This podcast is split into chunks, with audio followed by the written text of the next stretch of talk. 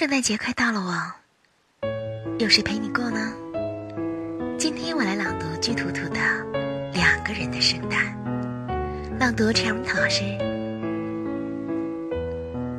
我希望在一个下雪的圣诞节和你相遇，我俩站在购物广场的橱窗外，圣诞树闪烁着温暖的光芒。我希望那天我们围着同样的围巾，是圣诞老人太粗心。